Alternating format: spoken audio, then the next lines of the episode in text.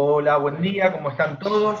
Em, estamos acá con Sofi Purúa, ¿cómo andás, Sofi? ¿Cómo estás? Hola chicos, buenas, buenos días, buenas tardes, no sé qué es allá, qué es allá. Eh, para mí son tardes, pero bueno. Bueno, contamos que Sofi está Buenos mediodías, sí. Buenas tardes. Ahí va. Acá son las una y cuarto, Sofi. ¿Ayer qué hora es? Son las cinco, ¿no? Acá son las seis. A las 5 horas. Sí, sí, sí, en el horario de verano se cambia a cinco horas, cuando es invierno acá son cuatro horas. También es un quilombo de horario, la verdad que Europa no sé cuándo se decide por uno solo y ya está. Pero bueno, eh, buenas tardes siempre para ustedes. ¿Qué, ¿Para ahorrar luz eso? ¿No? Tengo la menor idea, porque cambia. Eh, pero bueno, yo sé que es así, que hay un horario en invierno y un horario en verano. Bueno, Santi, ¿cómo está? Dani, hola, ¿cómo soy Hernán, estamos en Cuadrado de Uno, estamos volviendo en una modalidad nueva. Y vamos a contar que esta es la primera vez que hacemos un vivos de Instagram. Y ahora cambiamos, vamos a intentar hacer eh, el Zoom para subir el audio después, ¿verdad? Verdad, verdad. Exactamente. ¿Cómo estás, Hen- Henry, Dani, Sofi. Bueno, mucho gusto en esta modalidad de cuadro de uno. Esperamos que salga bien, ¿no? Esperemos, es, es la primera. Es la idea. Estás ¿eh? grabando vos solo, Henry, ¿eh? No sé, ver, porque me pedí autorización, así que te tenés que encargar vos. Se te carga esto. Bueno, em, yo voy a contar que Telecentro, estoy sin internet con Telecentro hace tres días, así que puede salir mal. Bueno, va- vamos a arrancar. Em, No le pegues, no le pegues en vivo porque puede estar escuchando. Claro.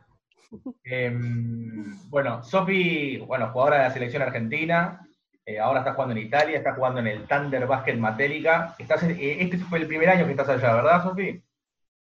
Sí, es la primera vez que, que vengo a jugar a Europa, que, que me voy de Argentina, así que bueno, un poco especial por todo esto que está pasando con la cuarentena y el coronavirus, pero, pero no, deja ser, no deja de ser una experiencia linda para vivir.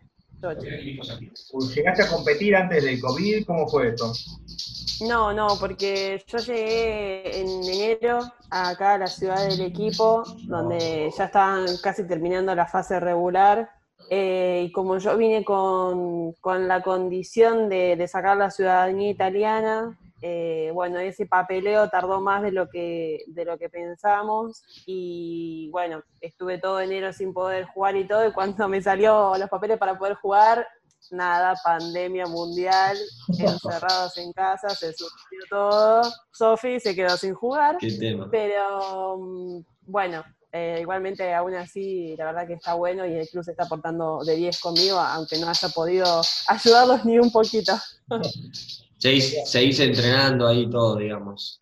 Eh, sí, lo que, lo que Lo que se puede, en realidad. exactamente, eh, pero bueno, ahora que ya pude retomar el gimnasio porque volvieron a abrir Hmm. y todo eso, obviamente que el, el club me lo sigue pagando y bueno, cuando se pueda arrancar a entrenar o a ir a la cancha que todavía no está permitido, eh, nada, eh, voy a ir con ellos y la próxima temporada la voy a jugar acá, así que es nada, esperando a ese momento de poder volver como equipo a entrenar. ¿Se sabe Y- algo? ¿Se sabe algo de cuándo arrancan a, a entrenar o, o- o cuándo la liga podría volver a, a retomar o cero todavía? Mira, creo que ahora en junio eh, ten- tienen que dar como un nuevo decreto para ver si, si el resto de, o sea, de las competencias, porque obviamente que acá, no sé, el equipo de Escola, el Milano, que son, bueno, equipos súper pro- profesionales, sí volvieron a entrenar, eh, pero porque si llega a pasar algo de un rebrote o un contagio de equipo, el equipo de escuela tiene la plata para pagar una multa que te cobraría el gobierno, claramente mi equipo no. Eh, están esperando a eso, a ver si el gobierno autoriza a que se pueda volver. Pasa que el básquet, ser un deporte de contacto, eh, el metro de distancia no existe. Eh, entonces hay que estar bien seguros de, de que esté todo desinfectado, ¿viste? Bueno, esas cosas de, de la salud que están bárbaras. Eh, pero bueno, estamos esperando a que el, el gobierno lo, lo autorice y supuestamente en junio tenían que dar noticias. La liga está pactada que empiece entre septiembre y octubre, eh, así que bueno, ya en breve tendremos noticias, pero pareciera como que va, viste, encaminada la cosa. va cambiando día, día a día, ¿no? Un poco también la info, como que hay días que Sí. hay, hay noticias todo, el- todo el tiempo. Acá por lo menos llega info de que el Real Madrid está entrenando y que va a jugar dentro de un mes, pero el otro día son 15 días, Sí, y esto creo que día a día, eh, ya te digo, por ahí esos equipos tienen eh, la, esa entrada económica que les permite poder estar entrenándose y haciendo una pretemporada. Ahí, y Sofi, ¿vos ahí estás viviendo sola o estás con, con alguien de Argentina o latinoamericana? Yo sola. Ah, No, claro. eh, a ver, Te yo la tuviste que pasar solo, digamos, toda la cuarentena la- llegaste. Sí, juego con la Pepo González, pero Pepo vive con su marido en otra ciudad, cerca de Ah. acá, pero en otra ciudad. Lo único que tengo de bueno es que yo vivo en la casa de- del presidente, o sea, en una de las casas del presidente del club, y mi presidente vive arriba. O sea, que en todo lo que Ah. fue la cuarentena veía a alguien conocido. Era como que Claro, me pasaba, me tocaba sea. la puerta y me preguntaba cómo estaba.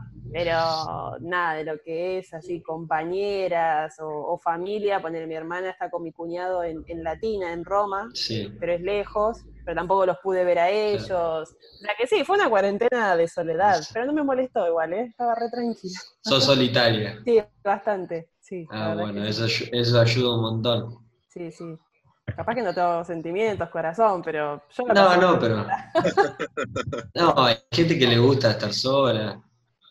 Eh, sí, además es como que vos decís, bueno, imagínate, capaz que a veces me daban ganas de hablar con alguien o de tomar mates con alguien o lo que sea, Claro. pero después, ya, imagínate estar conviviendo con alguien después de no sé cuántos días de cuarentena, no le querés ver la difícil. cara, no querés compartir el baño, eh, o sea, debe ser complicado, no sé ustedes en, en qué situación estaban, pero yo era como que me levantaba, no tenía que hablar con nadie, si estaba de mal humor, voy al baño cuando se me canta, viste, no sé, es como cosas que vos decís, no lo cambio, o sea, estar así tranquila no lo cambio. No, verdad, verdad, verdad. Yo estoy, yo estoy con mi viejo y la pareja, eh, pero la casa es muy, muy grande y si queremos no, no nos vemos las caras por un buen Claro. rato.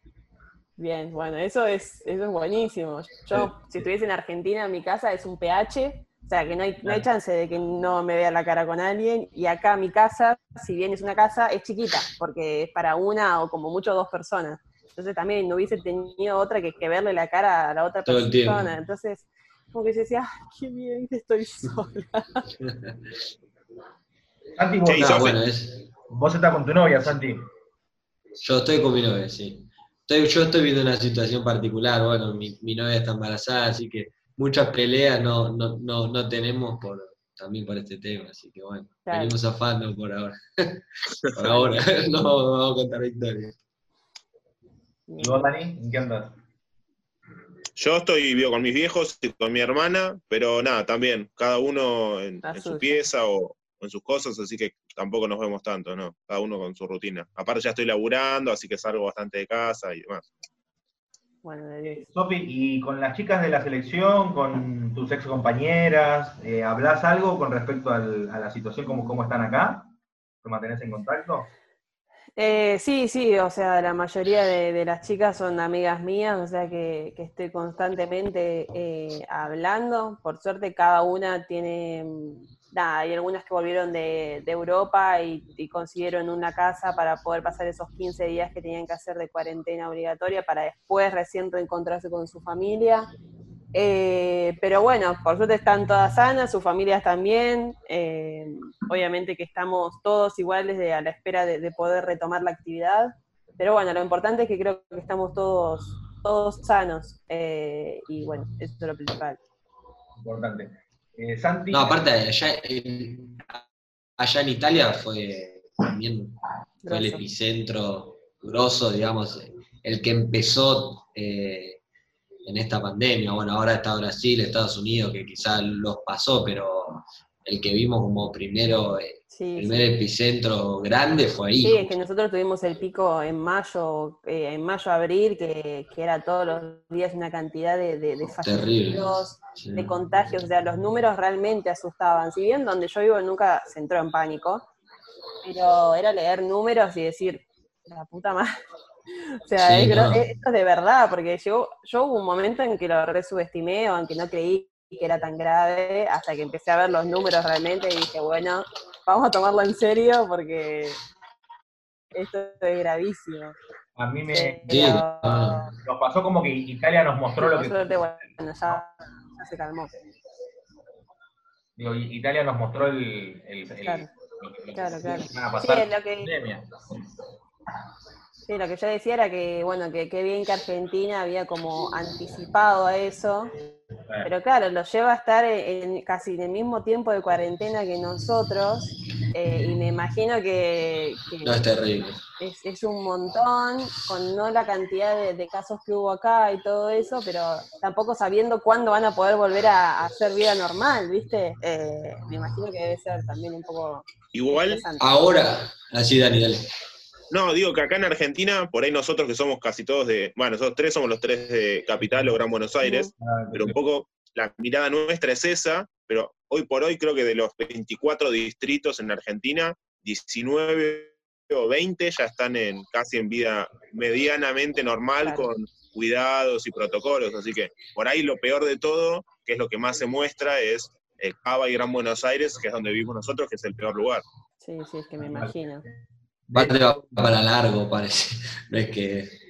No parece que, que en el pronto plazo se resuelva esto, lamentablemente. Viste, No, Capital, o sea, deporte- Buenos Aires tiene esa, desventaja de, de que, bueno, está el aeropuerto, estaba Retiro, Todo. estaba todo, o sea, como que no había chance de que el virus no llegara, eh, No, porque lamentablemente es así, el puerto, o sea, y la, la mayor cantidad, creo, de, de concentración de gente. Tal cual.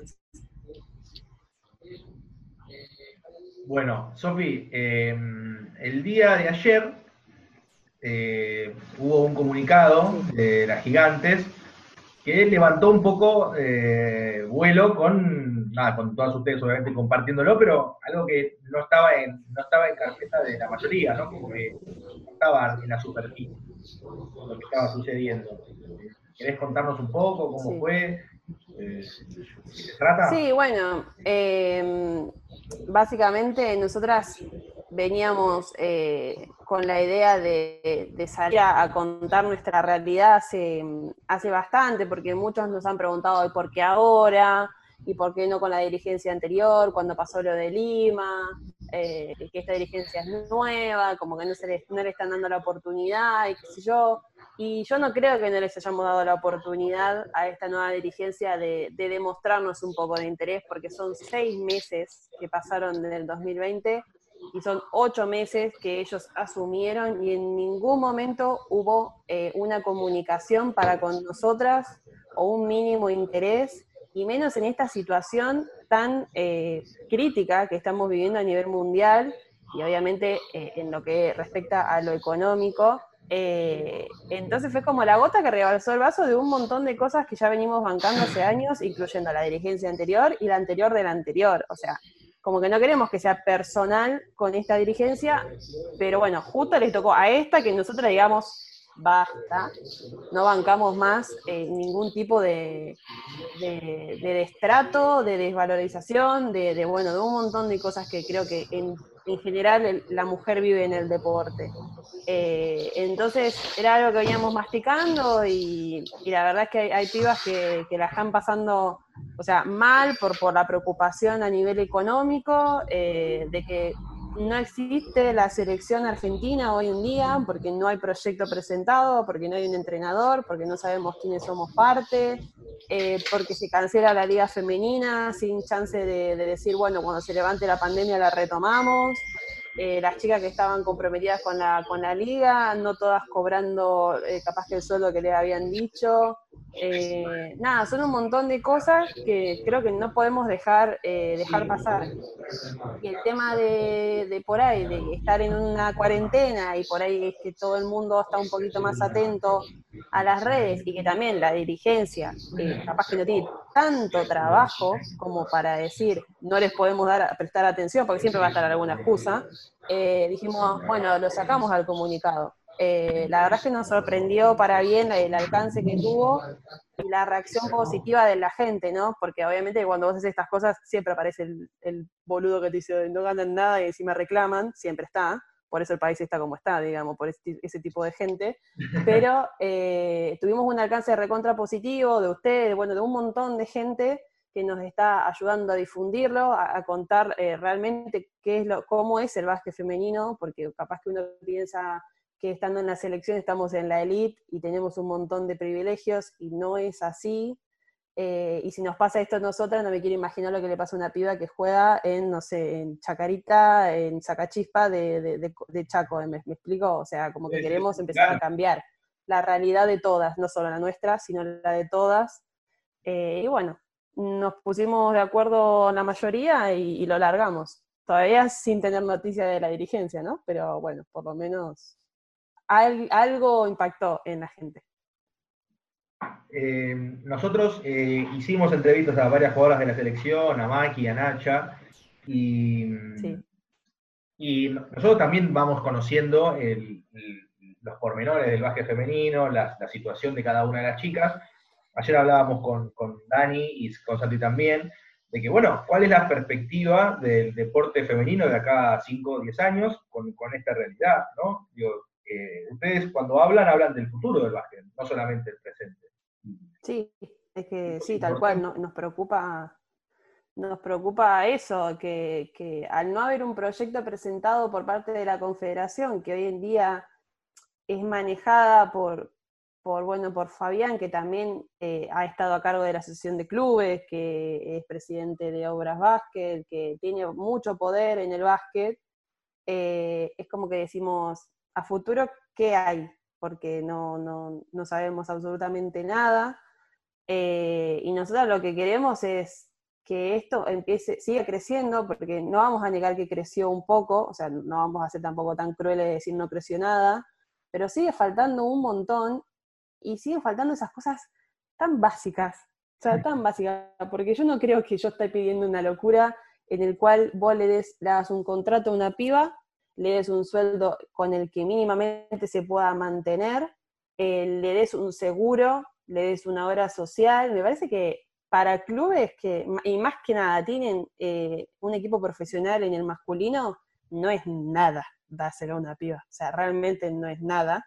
Eh, entonces queremos empezar por ese camino de que la mujer también sea tomada como que trabaja del básquet, porque hoy en día eh, pareciera como que no es así, y yo te puedo asegurar que todas eh, dedicamos el tiempo eh, como un profesional o como los chicos, o sea, hacemos lo mismo que los chicos, entonces ¿por qué a ellos sí y a nosotras no? O sea, yo no quiero ir en contra de los chicos, o sea, ellos lo tienen bien ganado, bien merecido, absolutamente todo lo que tengan. Pero las cosas básicas tienen que ser igualitarias, porque después Em, piden resultados, piden lo que sea, piden esto, piden lo otro, pero si no nos apoyás es muy difícil que lleguemos a donde vos querés que lleguemos. No, y aparte, eh, duda, eh, Sofi, que para que haya resultados tiene que haber, igual hay resultados, pero más allá, digo, para que haya más, más y mejores, la inversión que, que ser clara, digo, hablaba Agus García en página 12, eh, creo que fue hace un par de días, de que ella tuvo que entrenar como una profesional y ir a trabajar a los colegios como profe de educación física, como, como, una no profesional. Entonces empieza a haber complicaciones en la vida y aparte, nada, nota el ocio, empieza a haber problemas que obviamente van a dificultar un montón. estamos hablando de jugadoras de la selección nacional de básquet. No estamos hablando de un club de barrio, de una chica, no, no, estamos hablando de la elite del deporte femenino, del, del, del básquet femenino, y están en esta situación. Eso obviamente va a dificultar un sí, es que es que es así como, como Agus lo planteó, es, esa realidad. O sea, yo no trabajo y no estudio, no estudio porque soy una boluda que, bueno, en su momento tenía la cabeza en otra parte. Pero no trabajo porque, digo, yo realmente lo quiero hacer como mi trabajo. Entonces, eh, al básquet, ¿no? Entonces, ¿qué hago? Me voy de Argentina, me voy a un país a un continente donde el básquet es tomado un poquito más serio y donde yo puedo generar ese ingreso que necesito para poder vivir de esto.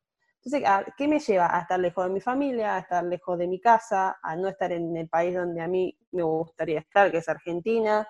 Entonces, ¿qué hacemos nosotros? Optamos por irnos del país para poder eh, vivir de esto, porque si no tenemos que hacer todas como AUS, trabajar, estudiar, llegar con la poca energía que te queda a entrenar, arriesgarte a lesionarte, eh, arriesgar un montón de cosas eh, que no están buenas y que eso es lo que primero tiene que cambiar, que la mujer pueda también dedicarse a esto. Yo no te digo que en los primeros años ganemos lo que gana uno de los chicos, porque también después hay que tener en cuenta los sponsors, el ingreso del club, bueno, un montón de cosas. Pero me parece que lo mínimo tiene que estar. Eh, y el día en que ese mínimo esté y nosotras podamos eh, dedicarle la, el 100% de mental y físicamente al básquet, es que el básquet va a crecer a nivel nacional y eso nos va a llevar a nosotras a crecer a nivel selección nacional. Em, entonces, básicamente creo que el proyecto nuestro o, o lo que nosotros queremos de acá en adelante es eso, es que la mujer pueda dedicarse a esto al 100% y que el básquet femenino crezca y que las pibas que vienen después de nosotras no tengan que vivir las cosas horrendas que vivimos nosotras desde chiquitas hasta el día de hoy. No, aparte vos... Ah, dale, dale, sí, sí, perdón. No, no, te hago una, una pregunta, vos que ya estás viviendo en, otro país y ves otra federación de básquet, en este caso es la, Federación Italiana, eh, si nos podés contar un poco si el proyecto que ustedes quisieran que la, que la CAP les presentara para poderlo analizar y, discutir, ¿tiene algo que ver con el proyecto que ustedes eh, ven en, en Italia o cómo ven ustedes el proyecto en Italia? Del básquet femenino me refiero. o sea, mucho no sé eh, cómo, cómo, trabaja la Federación Italiana y, demás, demás cosas porque recién llegó. Yo lo único que te puedo dar es el ejemplo de mi club para conmigo, eh, que bueno, lo estuvimos hablando un poco en la previa, em, de esto de yo no jugué un solo partido pero llegué a Italia, o sea, llegué a la ciudad y ya me estaban pagando ese mes. Pasó al otro mes, yo seguía sin jugar y me pagaban ese mes al día, y pasó el otro mes y así, todo el sueldo al día, un sueldo acorde a lo que eh, uno necesita para vivir acá en Italia. Eh, post eh, temporada me dijeron que si yo me quería quedar, me quedara, que me respetaban la casa, que me respetaban un sueldo o me buscaban un trabajo si yo quería trabajar y para la otra temporada volver a hablar tema sueldo. A ella te dice un montón de cosas. Esto que pasa en Argentina es, es nada, es un sueño. O sea, realmente es un sueño que yo tengo cuando duermo. Eh, porque, mm, ya te digo, se cancela la liga y inmediatamente hay clubes que no le pagan a las chicas. En el momento que más las chicas necesitan el apoyo de su club, las dejan en banda. Y a mí acá me adoptaron. Y sin haber jugado. Entonces, creo que ahí, eh, ya con ese ejemplo, yo te estoy diciendo un montón. Ojalá pudiese tener eh, en profundidad cómo trabaja acá la Federación de Italia con respecto a los equipos profesionales o a la selección. Eh, no lo sé, capaz que Pepo González, que lleva como casi 15 años jugando acá en Italia, sepa un poco más. Pero ya con el ejemplo de mi club, que es una tercera liga de, Italia, encima estamos hablando, ni siquiera es la 2 o la 1, se portan así, no me quiero imaginar un equipo profesional. Claro, no, clarísimo. Aparte, Sofi, lo que decía es que están hace seis o hace ocho meses la nueva dirigencia.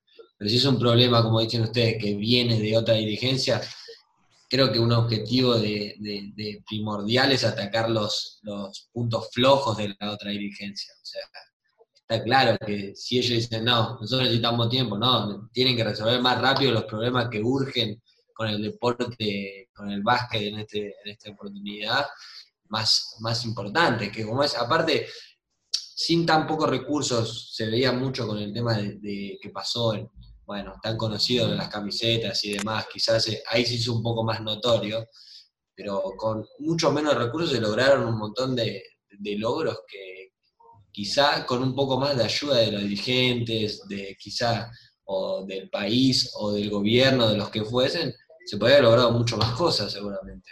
Sí, lo que yo puedo rescatar de la dirigencia anterior es que por lo menos había comunicación. Bueno, buenísimo. Sí, sí, está. Eh, obviamente que lo que pasó en Lima fue un, retroceso enorme a lo que por ahí veníamos consiguiendo con, la gestión de, Federico.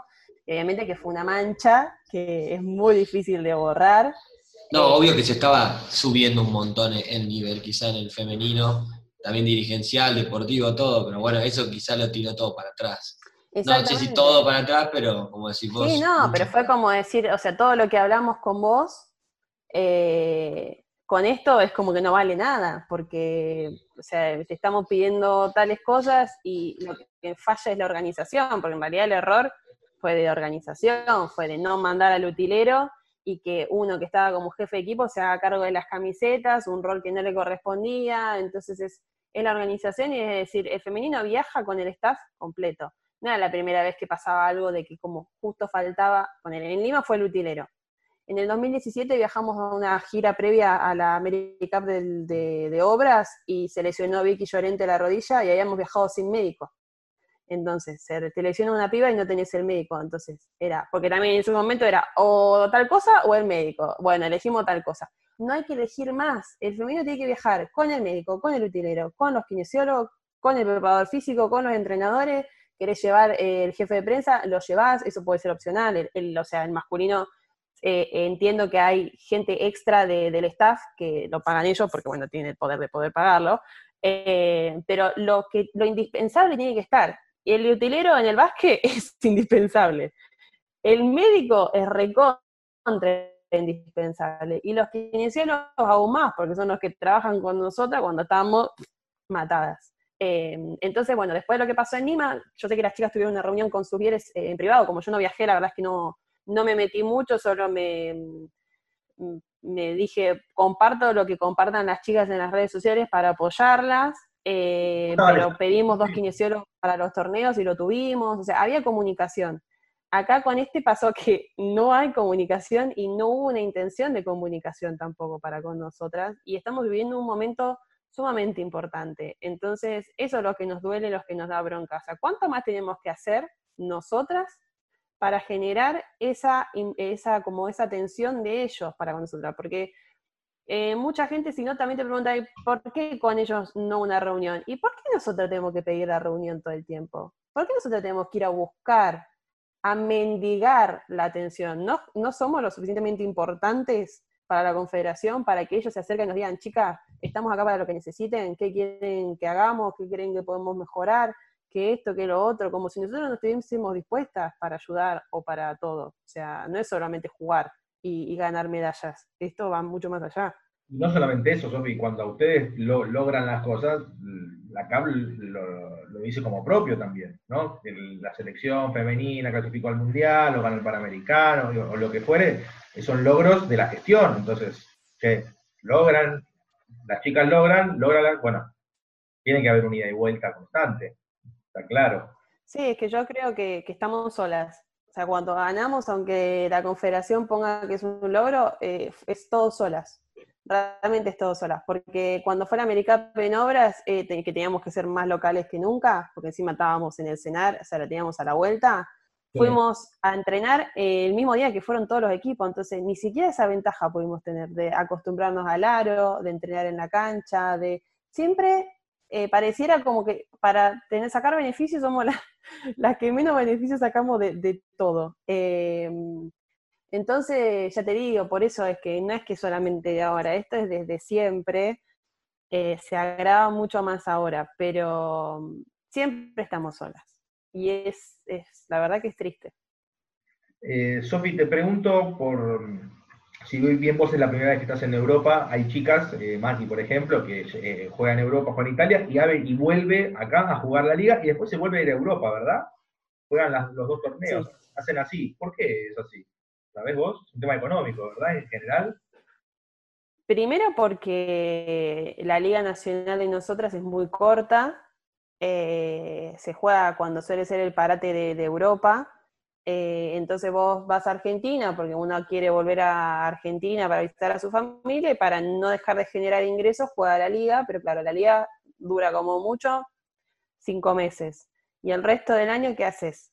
Eh, porque para jugar el metro dudo que te paguen lo que por ahí te puede llegar a pagar en la liga, que tampoco es mucho, pero, y obviamente que por ahí el nivel para una que aspira a jugar en Europa, el nivel del metro es bajo. Entonces, ¿qué hace? Se va a Europa, pero también porque el resto de los meses no tiene un ingreso o una competencia que le exija a ella también mejorarse. Eh, ese, es otro tema también a tocar, que el tema que la liga dure más tiempo, porque también es menos ingreso para nosotras. La liga de los chicos, ¿cuánto dura? ¿10 meses? Casi, casi todo el año dura la liga de los pibes. Entonces los chicos cuentan con un sueldo eh, más de 10 meses. Nosotros es un sueldo bueno, cuatro meses, y después, eh, nada, arréglatelas. Eh, Entonces también es, es eso, una liga en serio, profesional, que dure, que te asegure a vos tener una entrada, que, y que después si vos te querés ir a Europa sea por elección propia, no por necesidad. ¿Me explico? Bien, bien, sí, sí, se entiende perfecto. Yo estuve, mm, estuve investigando sobre las situaciones del básquet femenino en otros países. Ajá. Recién contabas de Italia, y yo me fui, eh, ayer estábamos con Dani también, charlando de esto, y digo, che, ¿qué pasa en la WNBA, no? La WNBA que es, son las mejores del mundo, las mejores del planeta, las que van a ganar todos los torneos, así como la misma, la misma, el mismo poder de dominio que tienen los hombres en el básquet masculino estadounidense, lo tienen las mujeres, ¿verdad? Es así, ¿no? Sí, sí, tal cual. Entonces, me puse a mirar los salarios de las chicas contra los salarios de los hombres.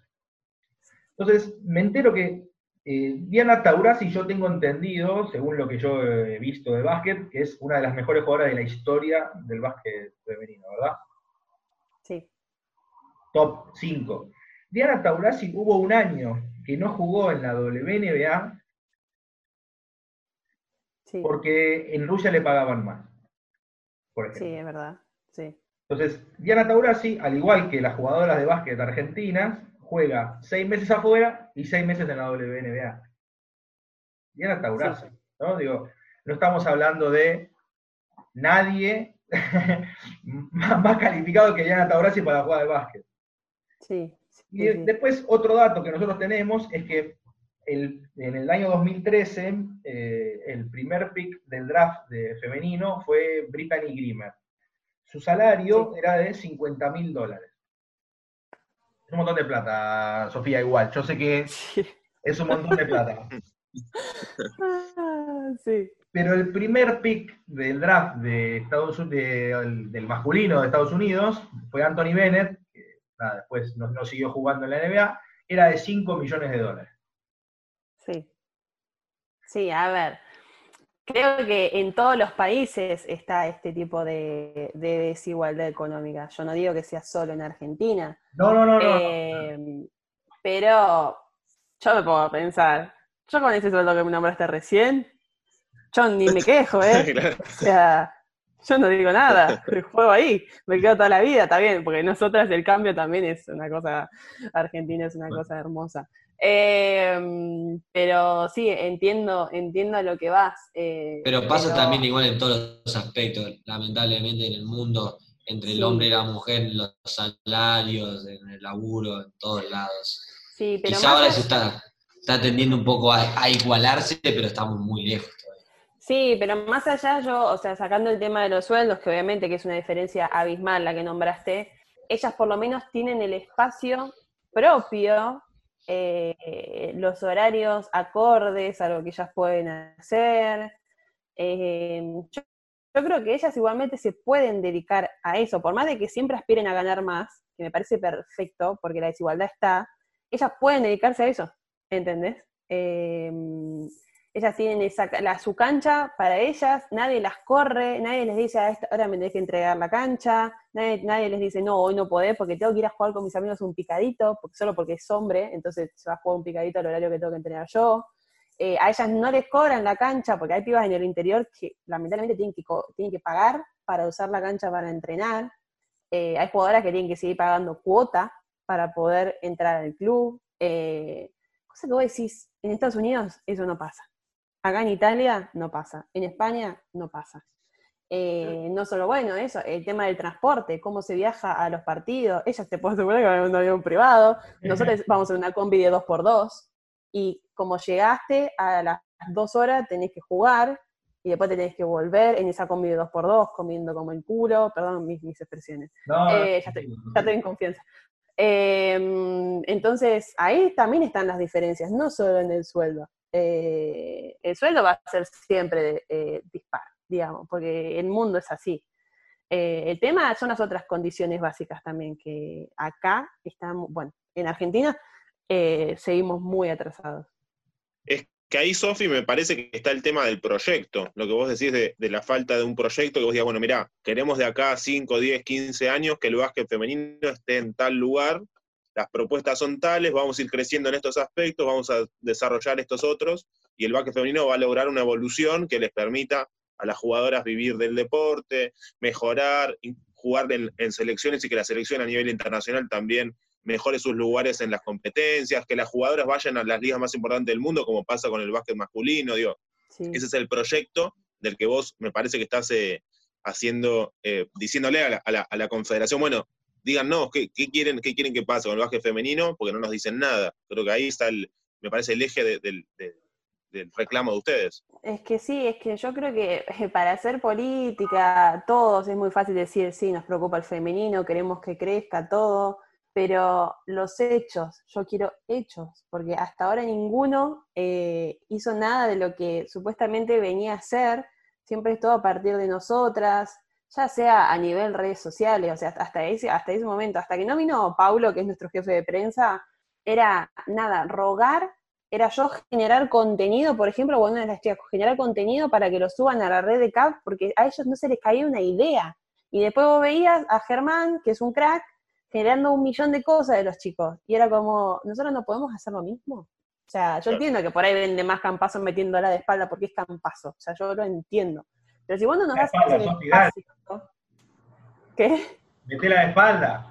Dale. Yo dale, gana. intento, pero yo soy pivot, soy rústica, para eso tenemos meligre. Eh, igual la tirada de tres Eh, bárbaro, Sofi. Bueno, pero son tiros más convencionales, no son así mágicos. Eh, entonces es como que si vos no nos das el espacio para poder mostrarnos, no nos ayudás, es muy difícil que nosotros empecemos también a generar cosas.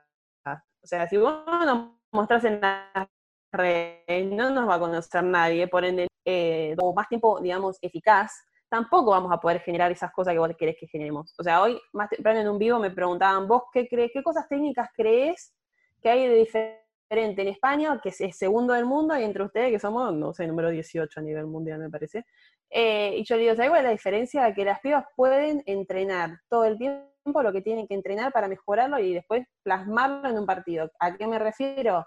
A ir a tirar todos los días 500.000 tiros para cuando la reciben sola meterla de tres a la que es pivot, eh, hacer 800 tiros eh, de espalda al aro. Eh, cosa que nosotras no tenemos el espacio para hacerlo, ni tampoco el tiempo. ¿Por qué? Porque tengo que ir a trabajar, porque tengo que ir a la facultad, porque no tengo el espacio en el club, porque siempre la cancha está para el masculino primero. Entonces, el día que en Argentina podamos nosotras tener el espacio para poder también entrenarnos, es que también vamos a dar un salto enorme. Eh, entonces me parece que, también es eso, es que se nos dé el lugar, o sea, no solo el lugar eh, eh, en la CAP que diga banco al básquet femenino, es el lugar físico, es el lugar, las pibas tienen este horario para entrenar, que no sea a las 2 de la tarde, por ejemplo, un 31 de enero, que no sé si tiene 31 días de enero, eh, que hace 40 grados a la sombra y me estoy muriendo deshidratada porque el único horario que yo tengo para entrenar es a las 2 de la tarde. En Wilde, y yo vivo en Capital. Claro. ¿entendés? Y es anda Wilde como puedas, arreglate como llegás. si llegás tarde, encima te cago pedo. Claro, eh, son, pero yo, o sea, yo lo digo, y yo siento que son cosas re básicas. Yo, díganme si estoy pidiendo locura, porque capaz que yo deliro, pero no me parece que son cosas tan locas las que yo estoy diciendo y las que todas estamos reclamando que cambien. Mira, Sofi, yo, yo juego en el Boys, de, con Santi también, y este año creo que fue la, la primera vez que, que, que, yo tuve que pelear por mi espacio. O sea, para, parece un chiste, Santi fue parte de hecho, pero para, digo, che, yo siempre tuve la cancha. Y lo, y lo que me decís me parece insólito. Digo, lo, lo, que vos nos, nos contás eh, nos parece una, una locura. Pensando, pensando en, en un básquet femenino competitivo a nivel mundial. Vos me decís 18 como si fuera 120. Es evidente uh -huh. que la, la, competencia, el espíritu com, com, competidor, no sé, digo, ahí por ahí estoy diciendo cualquier cosa, pero de, de, ustedes es ser top. Digo, ayer hablábamos justamente de esto, hablamos mucho de este tema, esto, eh, la, carta o el comunicado generó mucha, mucho debate, por lo menos en cuadrado y uno, y hablamos, che, bueno, ¿por qué los chicos son un equipo top y las chicas clasifican al mundial y, y es, un, es un logro? Bueno, porque es más que evidente lo que pasa. No es que no, es que estamos comparando el básquet femenino de Europa con el argentino, no, estamos, estamos hablando de los chicos y las chicas que nacieron acá en las mismas condiciones, en el mismo lugar y que tienen resultados completamente distintos. Entonces, bueno, ¿qué es lo que pasa? Bueno, es evidente lo que pasa. La inversión es distinta, el espacio es distinto, la, dedicación que le ponen tanto, digo, eh, las chicas y los chicos es la misma. Bueno, evidentemente la diferencia radica en otro lado.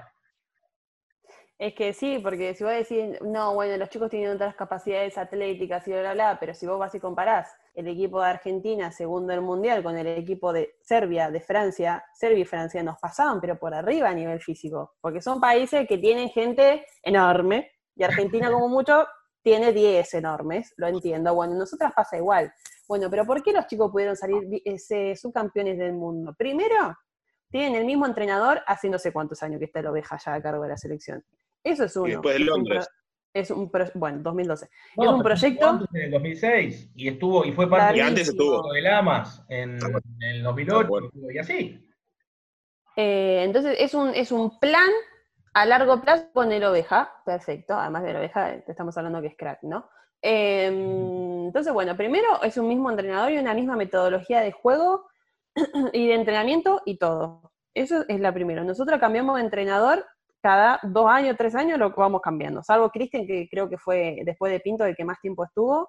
Eh, después cambiamos de repente a Leo con una forma totalmente nueva, innovadora, europea para jugar, que está buenísima, pero en lo que fue el corto plazo que tuvimos para entrenarlo, no lo pudimos, o sea, implementar a la perfección. Eh, pero si vos apostás a Leo, que es un chico recontra recapacitado también, y apostás a que en cinco años esa forma de juego a nosotras nos dé, que yo creo que nos puede dar un montón, porque sabiendo que en altura no ganamos, nuestro mejor juego es perimetral, y este juego se basa en eso, básicamente, en lo perimetral, eh, yo te puedo asegurar que Argentina le va a ir genial. Eh, obviamente que nosotras aspiramos a, no solo a clasificar un mundial y no solo quedar afuera en, primera ronda, porque nosotros siempre decimos eso, nuestro objetivo es pasar de ronda, pobres, eh, pero porque sabemos que hoy en día eh, es lo que podemos dar, pero porque no tenemos la capacidad, o sea, no es que nosotros no tenemos la capacidad, no tenemos eh, la forma de poder entrenarnos para aspirar a mucho más. O sea, nosotros sabemos que Argentina es capaz de estar mucho más arriba, por eso te digo número 18 en ranking mundial, porque yo sé que nosotros podríamos estar más arriba todavía. Eh, yo no creo que, que, seamos en menos que Brasil, menos que Puerto Rico. Creemos que, yo creo que podemos ser mejor. Primero, porque Argentina infraestructura tiene de sobra. El tema es que lo quieran compartir con nosotras. Eh, jugadoras con, con talento, con capacidad y con ganas, tenés un montón. Em, entrenadores, preparadores físicos, kinesiólogos capacitados, un millón. Lo único que falta es una dirigencia o alguien que le interese apostar por eso. Y que si no tenés el resultado en el primer año, te confíes que a, los tres, a los cuatro vas a empezar a ver los resultados. Capaz que yo no lo viva a ese resultado. Tengo 25, capaz que sí. Bueno, capaz que las que son más grandes hoy en día no lleguen a ver ese resultado, pero por lo menos pudieron trabajar para llevar a Argentina un poquito eh, más alto. Eh, me parece que, que, es eso. O sea, básicamente en el, en, el, en el comunicado como que queremos eso, un proyecto en el cual el básquet pueda seguir creciendo, y no solo la selección, porque el básquet femenino no es solo la selección, es lo que yo te decía, si a nosotros nos pasa esto, yo no me quiero imaginar a la chica que juega en Chaco y que no se tiene que pagar, le tiene que pagar el referee, le tiene que pagar la cancha, tiene que pagar la ropa, se tiene que pagar todo, o sea, no me quiero imaginar las cosas que pasan, que lo vamos a averiguar porque queremos que cambie. Eh, pero obviamente que por algo hay que empezar y nosotras tomamos la responsabilidad de ser la selección nacional, capaz que la cara del básquet femenino, para empezar a generar estos cambios. Y bueno, espero que en brevedad tengamos noticias para poder empezar a trabajar en eso. No hubo todavía info, bueno, les, comunicamos a todos los docentes que estamos hablando con Sofía Difurúa, jugadora de la selección nacional de básquet, y Sofi, nos, decías que todavía no hubo una respuesta de las partes. No, nada. Eh, la verdad es que silencio total. Eh, no sé cuánto más tardarán en, aparecer. Sinceramente, eh, lo que nosotros nos encargamos también de comunicar es que nosotros no queremos pelear con nadie, el comunicado no fue para atacar a nadie, o sea, como toqué siempre todos los temas no es atacando esta nueva dirigencia, esto viene desde antes, o sea, si yo tengo que dar nombre y apellido de todos, si tengo que contar todo, ya yo lo hago, porque ya digo, no va contra ellos, solamente que justo le tocó a esta dirigencia el tema de que nosotros digamos basta, y les toca a ellos trabajar. Por algo se presentaron en la candidatura, por algo ganaron, entonces bueno. Y hablaron del básquet femenino como algo central en su, en su lógica de gestión también. Mira, las únicas noticias que recibimos de la CAB con respecto al básquet femenino y no fueron directas fue que se nos daba de baja la beca de Lenar porque la CAB no presentó un proyecto sobre nosotras. Entonces, ya la primera noticia es mala. Bueno, eh, o sea, ¿cómo no querés que, nos, que estemos así? Hoy Jakubovich eh, estuvo en un programa de radio y dijo eso justamente, dijo, en cuanto la CAB presente un plan con plantel, con técnico y staff, creo que dijo algo así, eh, lo tengo acá, eh, un segundo. Vuelven las becas de Lenar, como diciendo, che, nada, tampoco vamos a, digo, no, es que hubo un recorte del Estado para lo que sí hubo años anteriores, pero no tiene que ver con eso, tiene que ver con que no hay un plan, un plan claro. Es que es así y nos, nos, nos pone mal y todo, porque solo depende de que la CAP se ponga las pilas y, y presente un proyecto, pero no digo que lo presente Em, a la, o sea, enseguida como así nomás, porque no, que lo presente en serio. se supone que si vos ganás una candidatura para ser eh, el presidente de la confederación, ya lo tendrías que tener armado, ya tendrías que tener una idea, algo, no puede ser que eh, eh, llegues y, no sepas qué hacer, ¿entendés? es así. Em, entonces, es nada, indignación. que, que por, por ellos nosotras no tengamos ese apoyo eh, económico que tanto necesitamos. Yo, bueno, capaz que no tanto porque estoy acá y me ayudan un montón. Pero mm, eh, justo llegaron compañeras mías del equipo y estoy como diciendo, ya voy. Em, eh, ¿En dónde estaba? esto, de que necesitamos ese apoyo económico que por la confederación no tenemos. Entonces, también es ese, es ese pedido de por favor pónganse las pilas porque hay pibas que necesitan ese apoyo. Sofi, vos, vos venís de una familia basquetbolera, bien, del básquet, y eh, nada, hablas de estos temas, tu viejo sabe, estás en comunicación con él o te manejas separado. mi papá, yo voy en Tostado Santa Fe, un pueblito así al norte, o sea, que no se entera de nada, eh, menos de redes sociales, tampoco, es algo que yo le mande las cosas por, por, o sea, los links por WhatsApp y él los abra, no se entera de, no se entera de nada.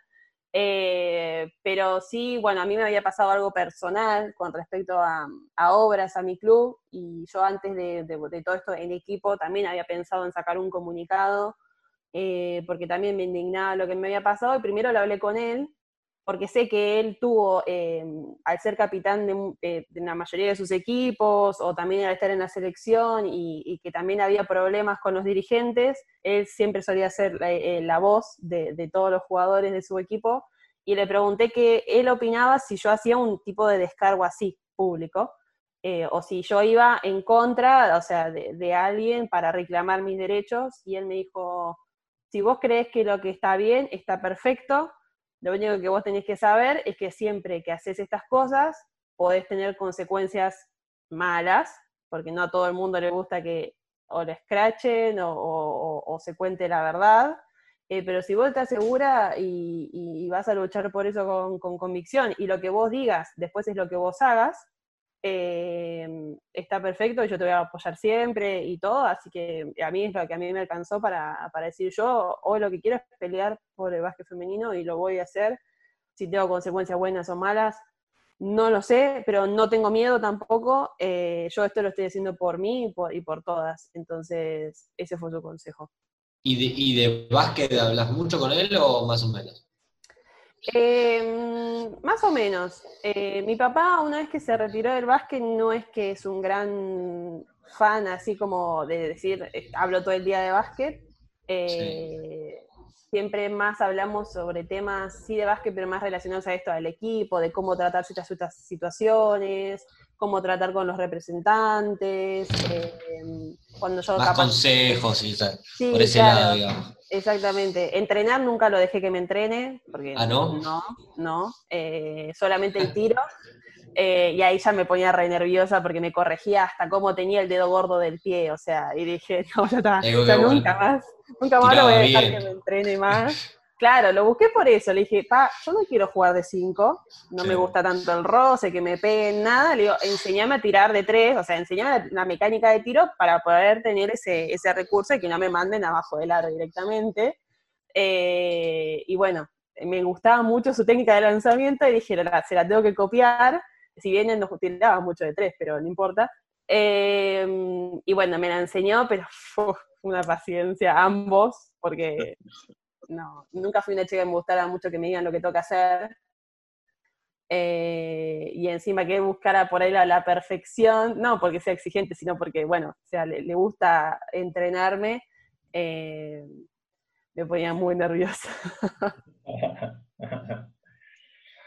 bueno, bueno, bien, igual eh, logró su resultado porque hoy jugás en la línea de tres puntos. Si bien ponés pixie caes, también tenés el tiro de tres puntos.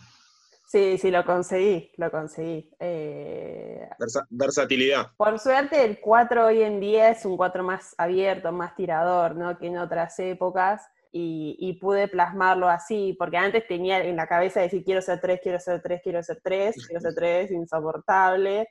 Eh, y después cuando empecé a tener estos entrenadores que usaban el 4 más abierto, el pick and pop y todo eso, eh, a mí me cayó como anillo al dedo, estaba chochísima.